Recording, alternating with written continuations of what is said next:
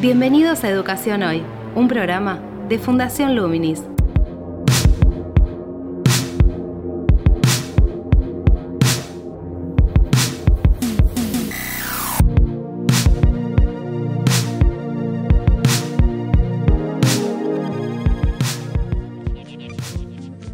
Tal? Aquí estamos dando comienzo a un nuevo programa de Educación Hoy en este ciclo 2020 en un formato de podcast, este programa de Fundación Luminis, donde abordamos, desarrollamos temas de educación en Argentina y en otras partes del mundo también.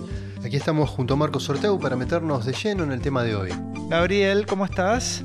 ¿Listo para una nueva temporada, nuevo formato, nuevas voces, nuevos temas? Aquí estamos, sí, digamos, inaugurando un poquito este, este espacio en este nuevo ciclo.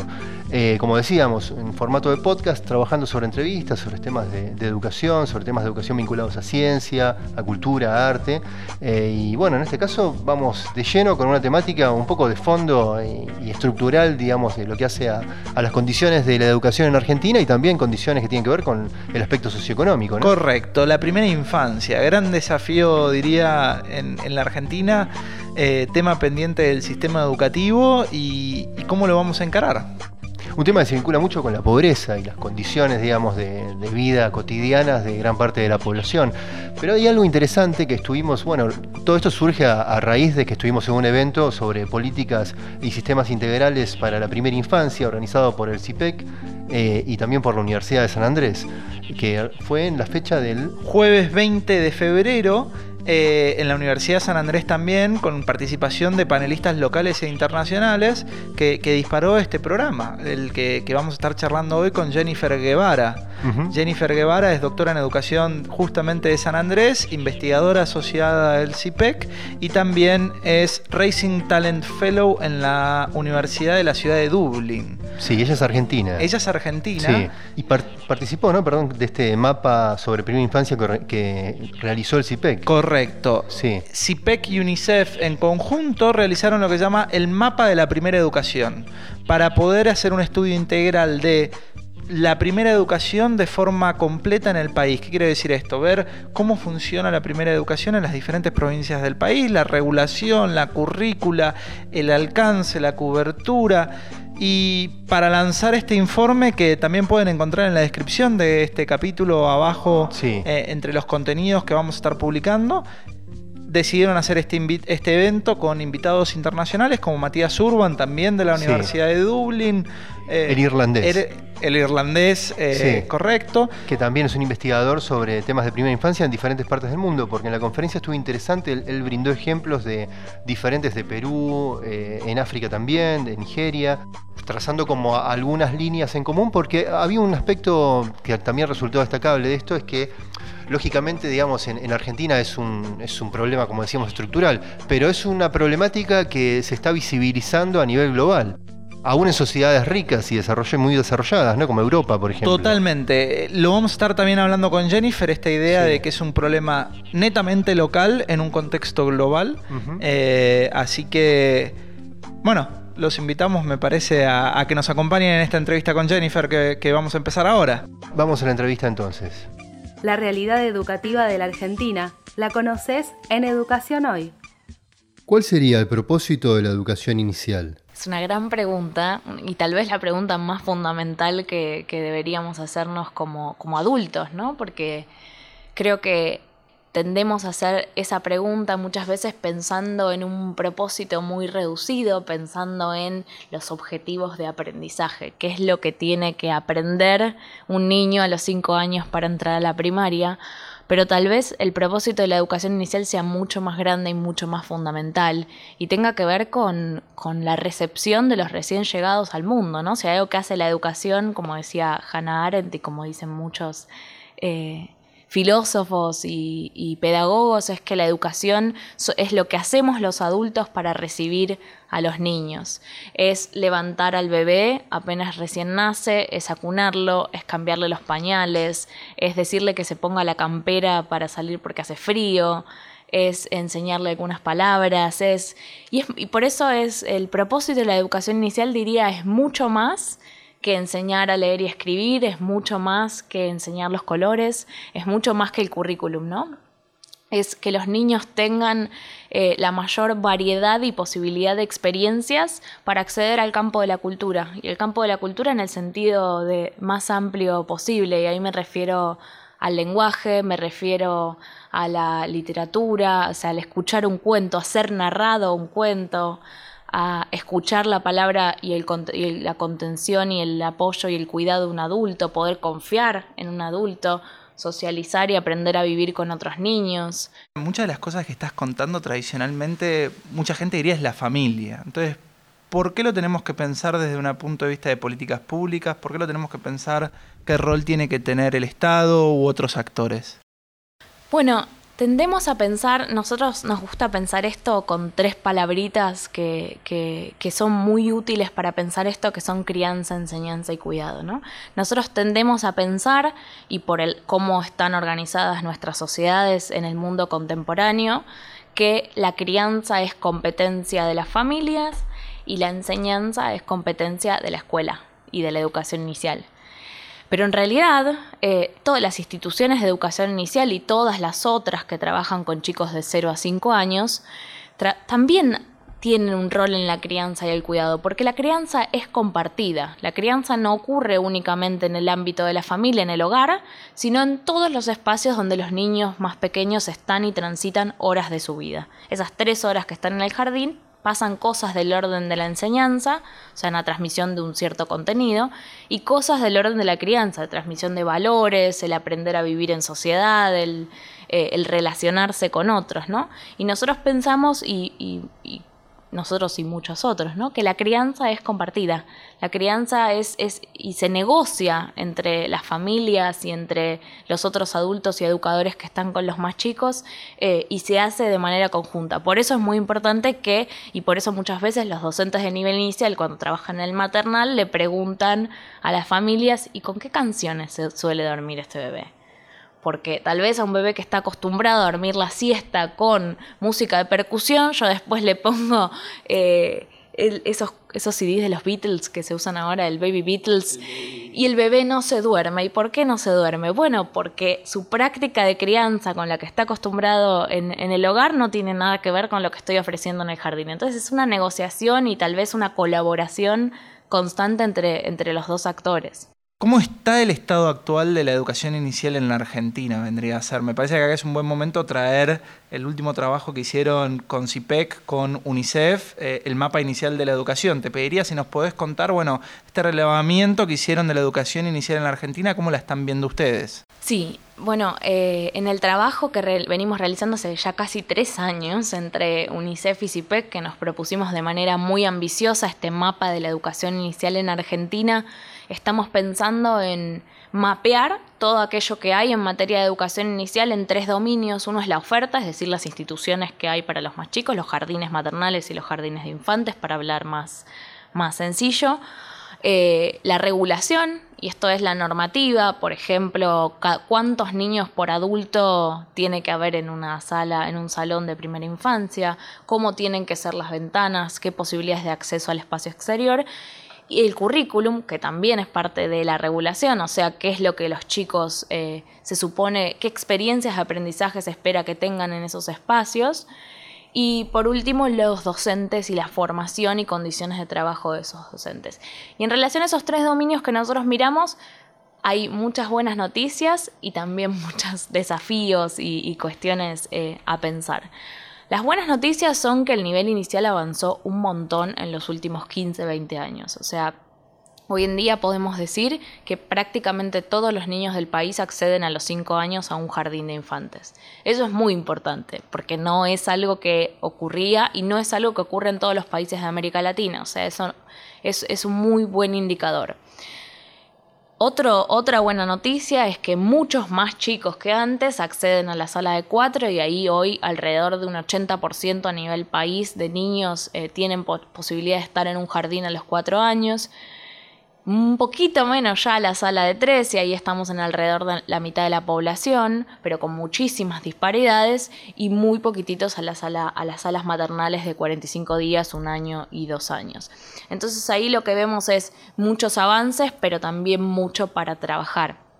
Sobre todo porque lo que se ve en la distribución es que los niños de menor edad de cuyas familias tienen menores ingresos y que viven más lejos de las grandes ciudades y de los grandes centros urbanos tienen muchísimas menos probabilidades de acceder a un maternal o a un jardín de infantes, incluso por esas tres poquitas horas que brinda el jardín, ¿no? Porque si después pensamos en cuáles de esas brindan jornada completa, nos quedamos con un 1% a nivel de toda la oferta del país, que es muy poquito para pensar lo que los chicos efectivamente necesitan.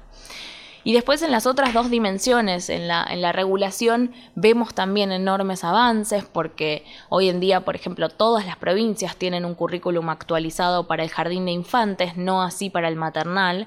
Es decir, que sabemos qué es lo que se espera que pase de los 3 a los 5 años, pero no siempre para los niños más pequeños de 45 días a 2. Eso es ahí un foco en el que, en el que creemos que hay que poner bastante atención. Y la formación de los docentes está muy actualizada. O sea, cuando uno mira también los diseños curriculares para la formación de los docentes del nivel en todo el país, el Infoda ha hecho un gran trabajo de actualizar, el Instituto Nacional de Formación Docente, un gran trabajo de actualizar y alinear y amalgamar el modo en que se forman los docentes para el jardín. Esto, asimismo, convive con mucha sectorialidad. Los docentes se forman fuertemente para trabajar en el sistema educativo y no necesariamente para trabajar en los distintos contextos en donde están los chicos más chiquitos y además de eso con un fuerte foco en la función de enseñanza y mucho menos en la función de crianza y en la función de cuidado. Como ustedes bien decían, eh, tendemos a pensar que esas no son funciones de la educación inicial, pero si queremos atender y recibir a todos los chicos, necesitamos ocuparnos de las tres cosas y eso es algo eh, un desafío para pensar a futuro. ¿Cómo se vincula el propósito de la educación inicial con las características del contexto local y sus necesidades que están presentes en las familias? Es una pregunta muy importante. Eh, la escuela como formato, o sea, como, sí, como sistema educativo suele tener muchas dificultades para vincularse con el contexto local y con la realidad, tradiciones e historia de las familias eh, y de las comunidades alrededor de la escuela, pero la educación inicial necesita hacerlo. No, no es que puede hacerlo o no, sino que la única manera de trabajar con los más chicos es compartir estas funciones. Y hay muchas cosas que se pueden hacer desde, ya sea desde la esfera de la práctica, pero también desde la esfera de la organización institucional. En la esfera de la práctica, los docentes muchísimas veces efectivamente lo hacen, ¿no? Charlan con las familias y piensan, cuáles son las prácticas de alimentación que tiene este chico en su casa y cómo las puedo combinar con lo que yo ofrezco desde el jardín.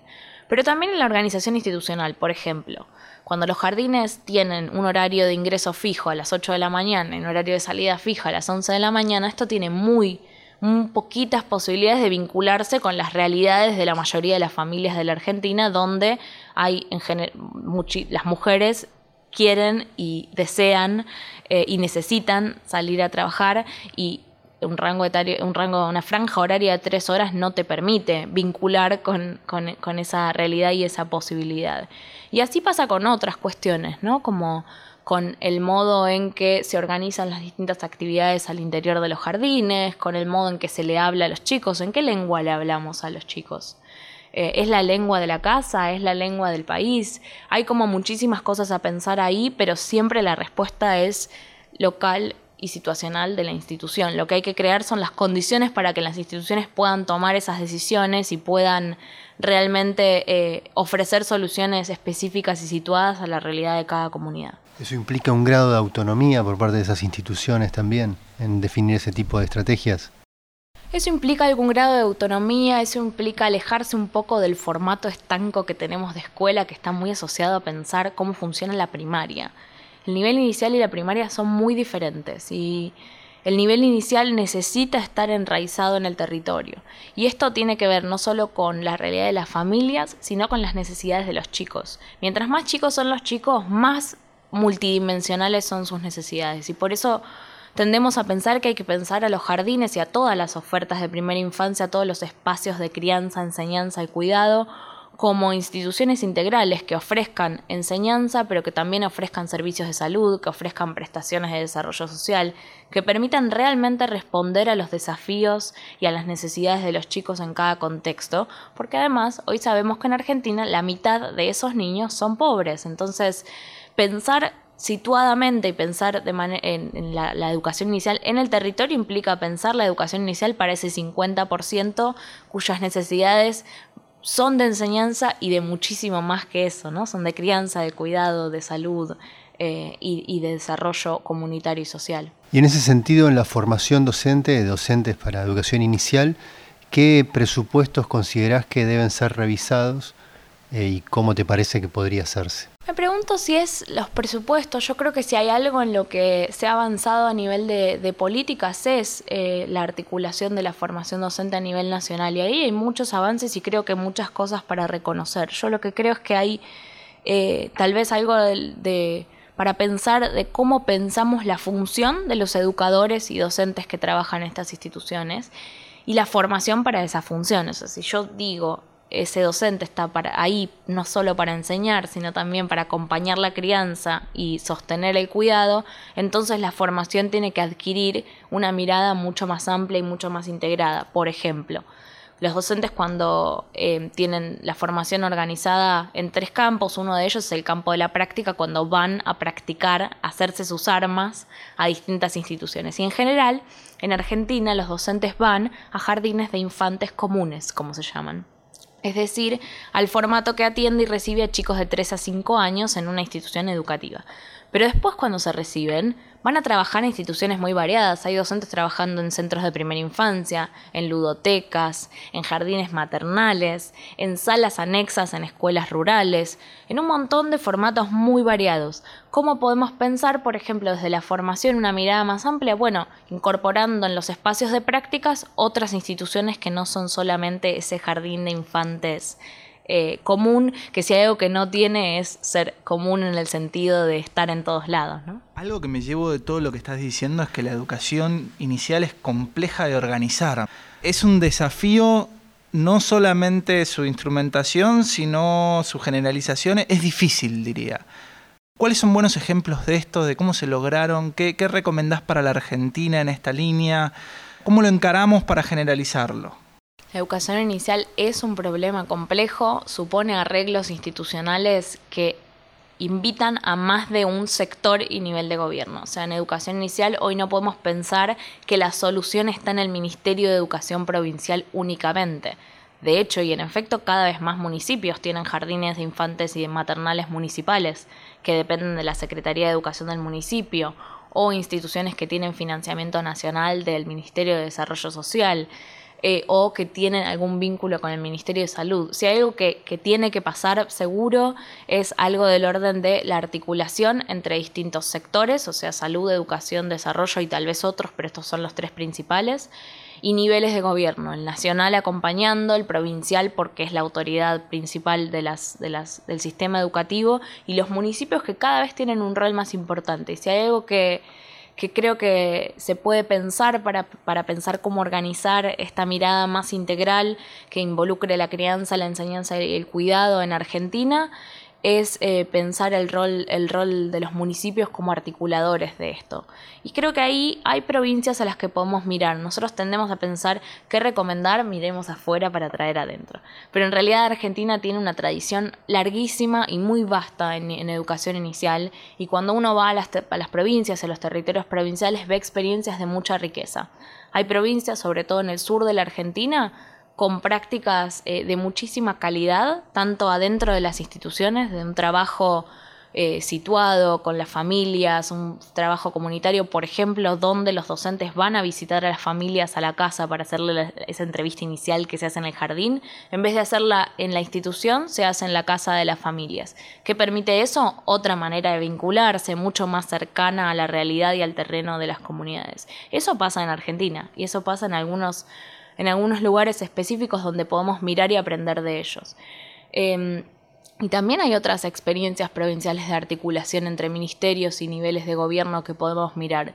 Yo lo que creo es que tenemos que empezar a mirar en esos ejemplos internos y pensar cómo podemos sin quitarle la especificidad local, eh, aprender de ellos para, pensar otros problemas locales en el resto del territorio argentino. Ese fue uno de los grandes ejes de la conferencia de hoy en San Andrés sobre eh, educación inicial, este, esta cuestión de que es un, es un tema local, pero al mismo tiempo también es un problema global. ¿Por qué decimos que la educación inicial también es un problema global? La educación es la crianza, la enseñanza y el cuidado de la primera infancia es inevitablemente local porque sucede en un lugar y en un tiempo concretos y al mismo tiempo está globalmente conectada.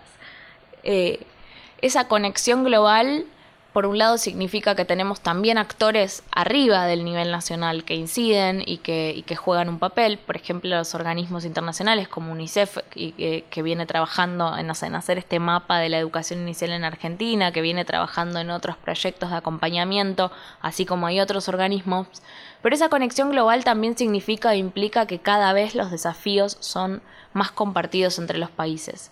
Si en algún momento nuestro imaginario era que en Europa y en Estados Unidos estaba todo resuelto y que los problemas los teníamos en el sur global, es decir, en África y en América Latina, los desafíos son cada vez más comunes. Esta necesidad de trabajar intersectorialmente y de construir una mirada compartida que aglutine a la crianza, la enseñanza y el cuidado de los más chicos es común en los distintos países de América del Sur, pero también en el norte global, o sea, en Europa, en Estados Unidos, en aquellos territorios más centrales. Entonces esa conexión global, por un lado, nos permite empezar a pensar esa conversación global y ese aprender conjuntamente, ya no traer el, traer, eh, el conocimiento del centro hacia la periferia, sino dar vuelta a esas relaciones y pensar y aprender más horizontalmente entre distintos países, regiones y territorios. Una cuestión netamente local en todo esto es el 50% de pobreza en los chicos de 0 a 14 años que vos mencionabas. Es, diríamos, la urgencia en mi, en mi interpretación. Digo, ¿por qué la educación inicial es tan importante para atacar este problema? Y en particular me gustaría saber hacia futuro cómo puede impactar la educación inicial en este problema, cuestión de la pobreza en los niños. La educación inicial no resuelve el problema agudo que tenemos en la Argentina de concentración de la pobreza en los más chicos y esta idea de que uno de cada dos niños son pobres, pero sí es una pieza de un sistema, de un eslabón de políticas, de una cadena prestacional que empieza desde el momento en que hay una persona gestando eh, hasta el momento en que los niños ingresen a la escuela primaria o tal vez un poquito más, pero digo, podemos pensar en esos primeros cinco años que son fundamentales en la vida de las personas ¿Por qué es tan importante esos primeros cinco años? En esos primeros cinco años los chicos tienen un desarrollo de sus habilidades en todos los sentidos, motores, emocionales, sociales, eh, de una mirada muy integral del desarrollo. La mayor parte de eso, una fuerte parte de ese desarrollo de las personas ocurre en esos primeros cinco años.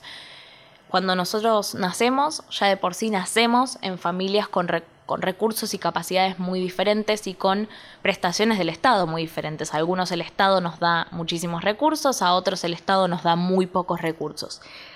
La educación inicial y todas las prestaciones de esos primeros años tienen la posibilidad de o bien de achicar esas diferencias o bien de mantenerlas o incluso agrandarlas.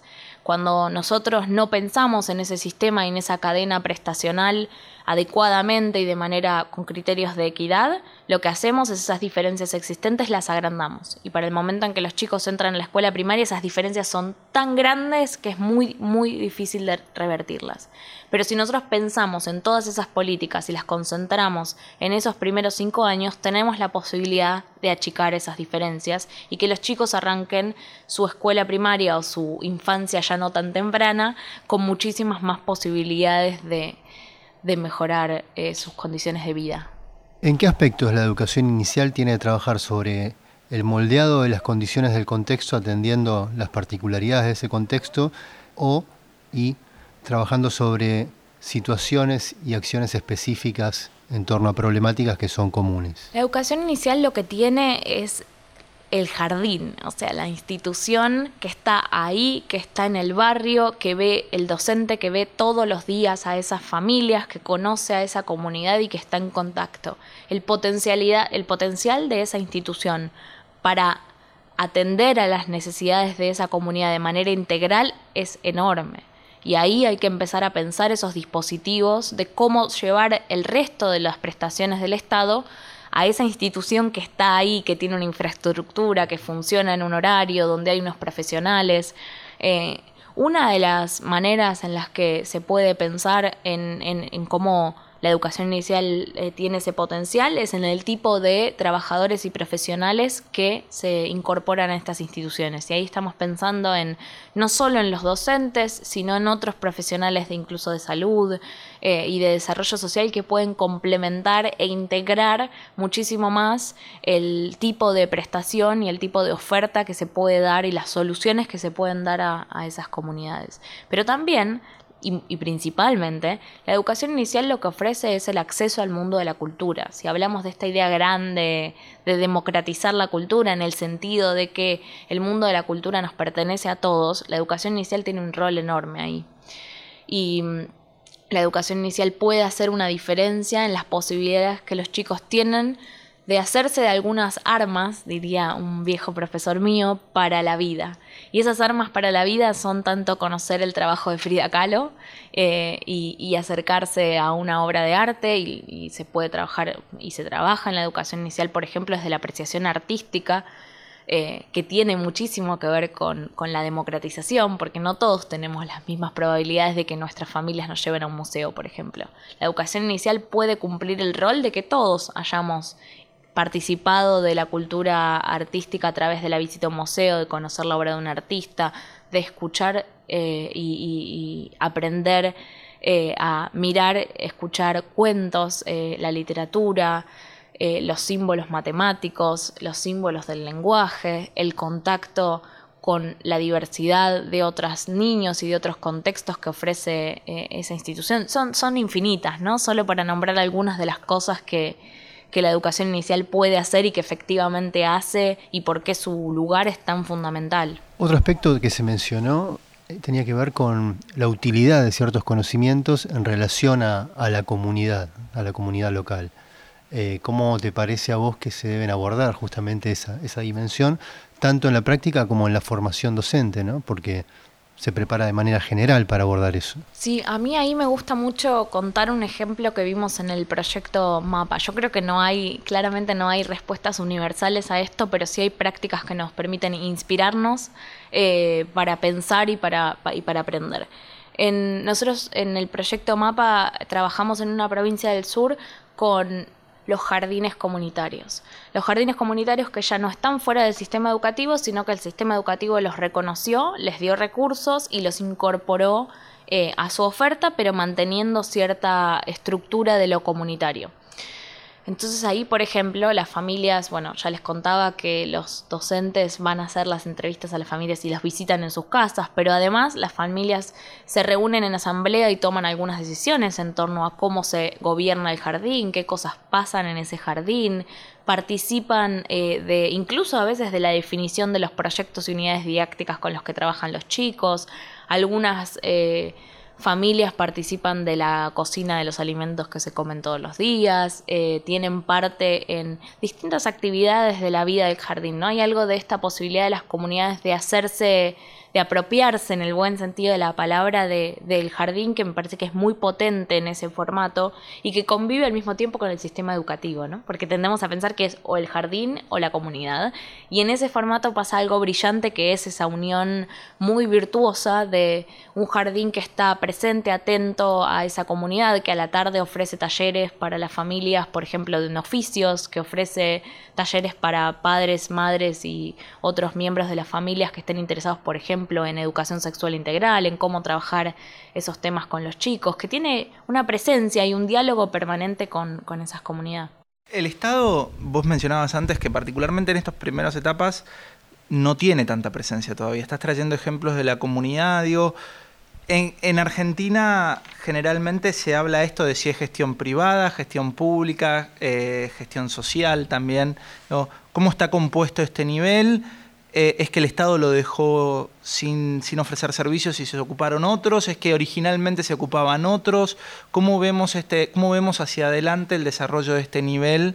La historia del involucramiento estatal en la primera infancia es muy compleja, pero sí es cierto que si se quiere decir por ahí desde el inicio del sistema educativo formal, en a principios del siglo XIX, el jardín ya estaba presente y eso es muy interesante. En Argentina la educación primaria y el jardín nacen juntos, aunque no con las pensados con las mismas funciones y los mismos roles y no crecen a la misma velocidad, pero sí nacen y son reconocidos normativamente al mismo tiempo, allá lejos de hace tiempo por la ley 1420 Em, y después el Estado tiene momentos de mucha presencia y de poca presencia en distintos momentos de la historia, de presencia también focalizada en los sectores medios y urbanos y menos presente en los sectores populares y más alejados de las grandes ciudades.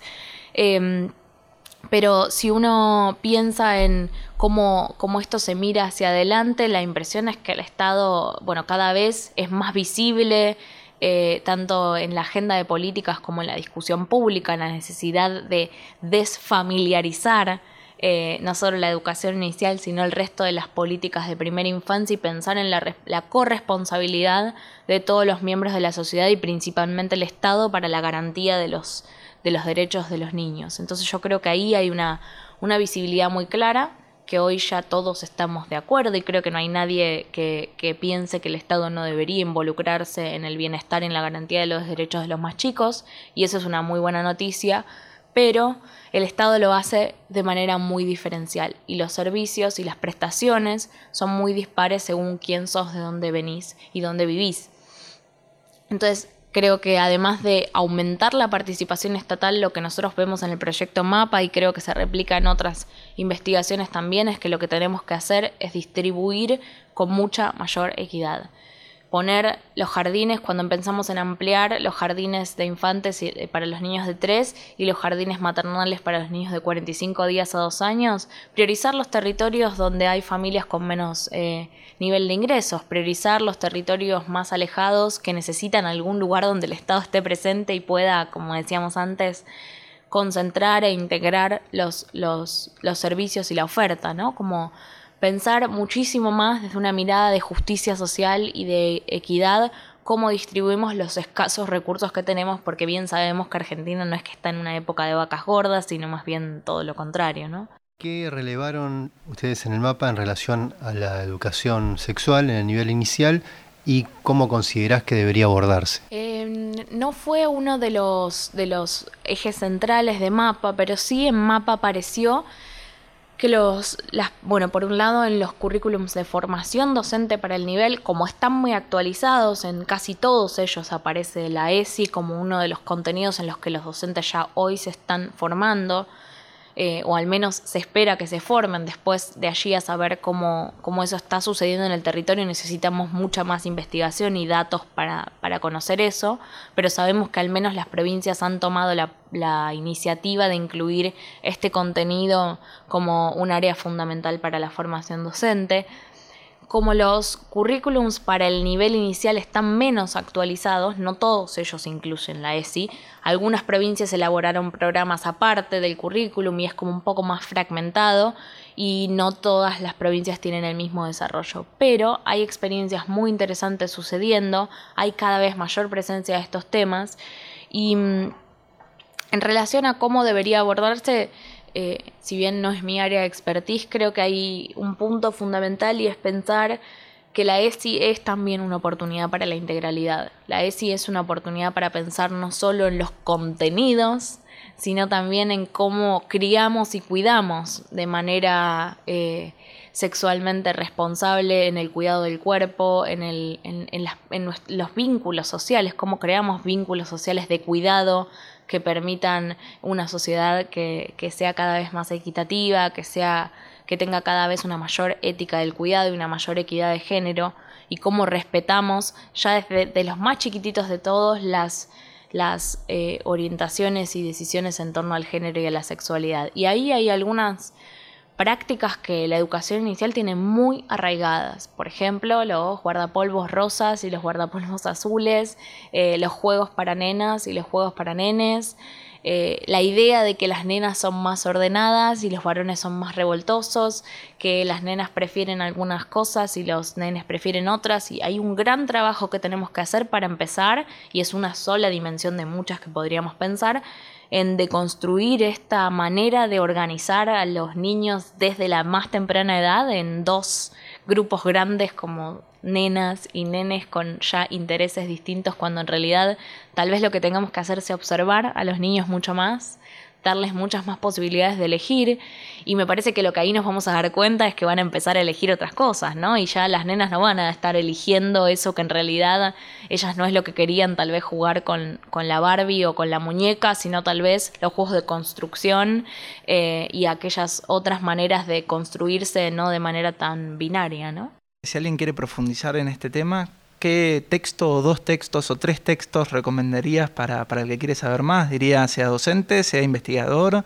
¿Qué recomendarías para leer sobre este tema? En primer lugar, en relación al proyecto Mapa de la Educación Inicial en Argentina que estuvimos charlando y sobre el que estuvimos trabajando, creo que el documento por ahí central es el documento de síntesis de resultados, que en muy poquitas páginas le cuenta con un lenguaje bastante eh, accesible a docentes, investigadores y, personas vinculadas con el mundo de la política cuál es el estado de situación de la educación inicial en nuestro país con una mirada federal. Y eso es muy importante porque en general no tenemos acceso a nada que vaya mucho más allá del centro puesto en Buenos Aires. Así que este mapa lo celebro y lo invito para distintas, para una manera más federal de pensar eh, el país. Y después, eh, ya yendo como a otros territorios y tal vez no a tantos textos de la política, si me permiten eh, la digresión, eh, en el seminario que estamos trabajando esta, esta semana con la presencia de Matías, hay algunas lecturas bien interesantes que creo que vale la pena acercarse. Hay una que, que, me gusta mucho a mí y es ya un librito que se llama Deconstrucción, La deconstrucción de la psicología evolutiva de Erika Burman. Es un clásico, pero es una gran lectura para meterse en algunos de estos temas de cómo complejizar la mirada que tenemos, que tenemos de los chicos. Em, y hay otro texto que se llama Más allá de la calidad, que es de un investigador muy conocido que se llama Peter Moss, que trabaja en Inglaterra que muestra con muchos ejemplos de muchos países cómo se construyen maneras situadas de hacer prácticas de calidad, ¿no? No, como decíamos, que respondan a las necesidades de la comunidad, que tengan un vínculo cercano entre familias, comunidad, educadores, niños. Y me parece que ese libro lo hace muy bien y a mí es uno de los libros que más me gusta y más me ha marcado. Para, cerrar, hoy mencionaron la RELASEC. ¿Nos querés contar qué es para, el que esté interesado también en trabajar estos temas? Hoy tenemos el gran placer, orgullo, alegría de, dar como inicio público a esta red latinoamericana de estudios sobre la crianza, la enseñanza y el cuidado, que tiene por objetivo empezar a promover más investigaciones sobre temas de políticas y pedagogías para, para los más pequeños. Nosotros lo que vemos es que históricamente las investigaciones se han focalizado muchísimo en la didáctica, en el cómo enseñar pero después a la hora de tomar decisiones de política sobre los más chicos en general y sobre la educación inicial en particular, necesitamos otras evidencias y otras investigaciones que apunten a pensar la política y la pedagogía de manera más amplia, que puedan pensar también en clave latinoamericana, ¿no? ¿Qué está pasando en nuestros países vecinos y cómo están resolviendo los desafíos que nosotros tenemos? Esta red tiene ese, ese, propósito de empezar a promover, por un lado, una investigación focalizada en, en esos ejes de política y pedagogía, y una investigación que informe la política, ¿no? Una investigación que esté en una relación muy cercana con las decisiones que los tomadores, los decisores de políticas tienen que tomar, que tome en cuenta las condiciones en las que se toman esas decisiones, que pueda acercarse, que pueda comunicar, no la torre de marfil, sino eh, mucho más cercano al, al territorio eh, de la política. Y un poco lo que, lo que Relasec busca hacer es hacer eso a nivel latinoamericano y con foco en esta mirada integral y por eso aparecen muy fuertemente estas palabritas crianza, enseñanza y cuidado para fortalecer un poco la idea de que es una red de estudios que busca acercar a investigadores de distintas áreas de manera interdisciplinaria para pensar cómo ofrecemos eh, mejores instituciones para los más chicos que ofrezcan al mismo tiempo y que em,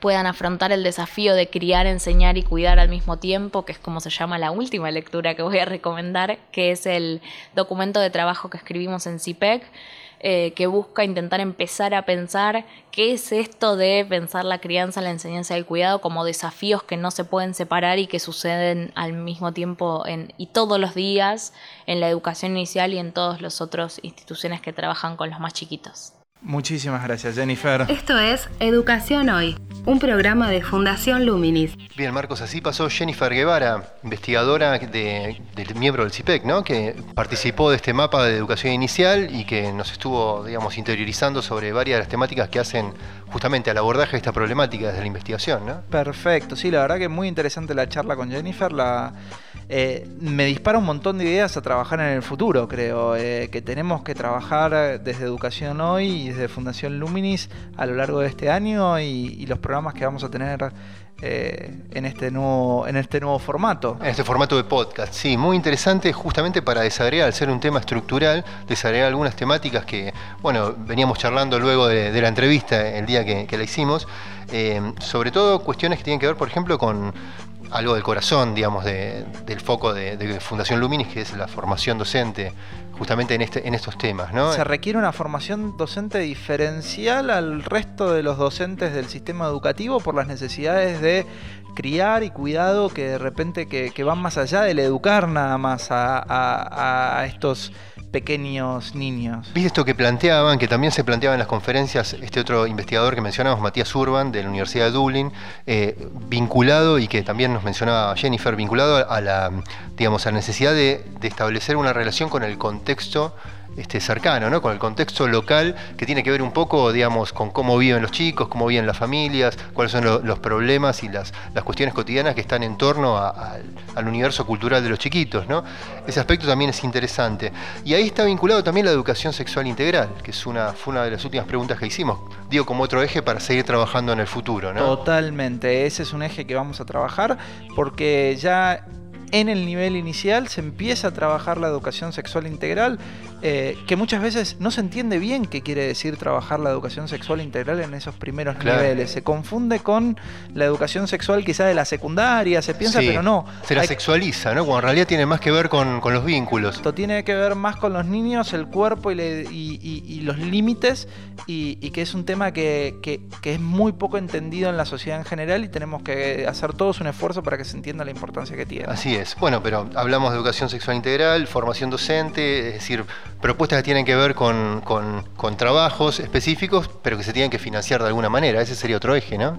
Totalmente. Como, como saben, Fundación Luminis trabaja el tema de financiamiento educativo en profundidad.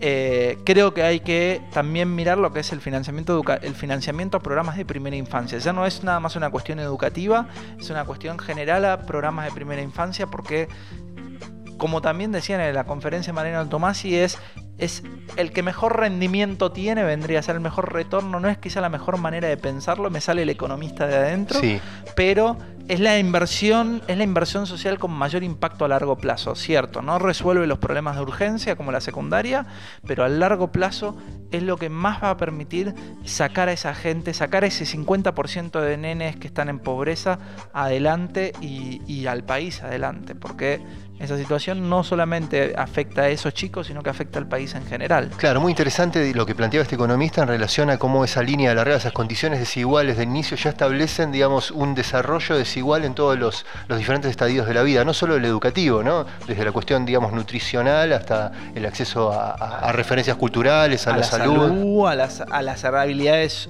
eh, emocionales también. Hay, hay unos gráficos que había presentado, bueno, vamos a ver si Sí, pueden estar incorporados junto con todos los materiales este, complementarios que van a estar en la entrada de este podcast que están escuchando. Van a estar disponibles una serie de materiales, el informe, el mapa. El informe de mapa, creo que también hay un informe muy interesante de UNICEF eh, con comparación eh, que compara las diferentes políticas de educación inicial y primera infancia en múltiples países de América Latina. Eh, algunas de las presentaciones que se presentaron, que, se utilizaron en la conferencia, todas en la descripción de, haciendo clic en, la descripción de, este episodio van a poder acceder a esos eh, contenidos complementarios. O en www.fundacionluminis.org.ar, donde digamos, emitimos dos boletines, un boletín semanal, un boletín mensual también, eh, donde abordamos varias de estas temáticas y seguramente van a poder encontrar información allí suscribiéndose. Bien, nos escuchamos en la próxima. Nos vemos la semana que viene. Así es. Te invitamos a participar de Educación Hoy a través de las redes sociales de Fundación Luminis, arroba Infoluminis o nuestro sitio web www.fundacionluminis.org.ar.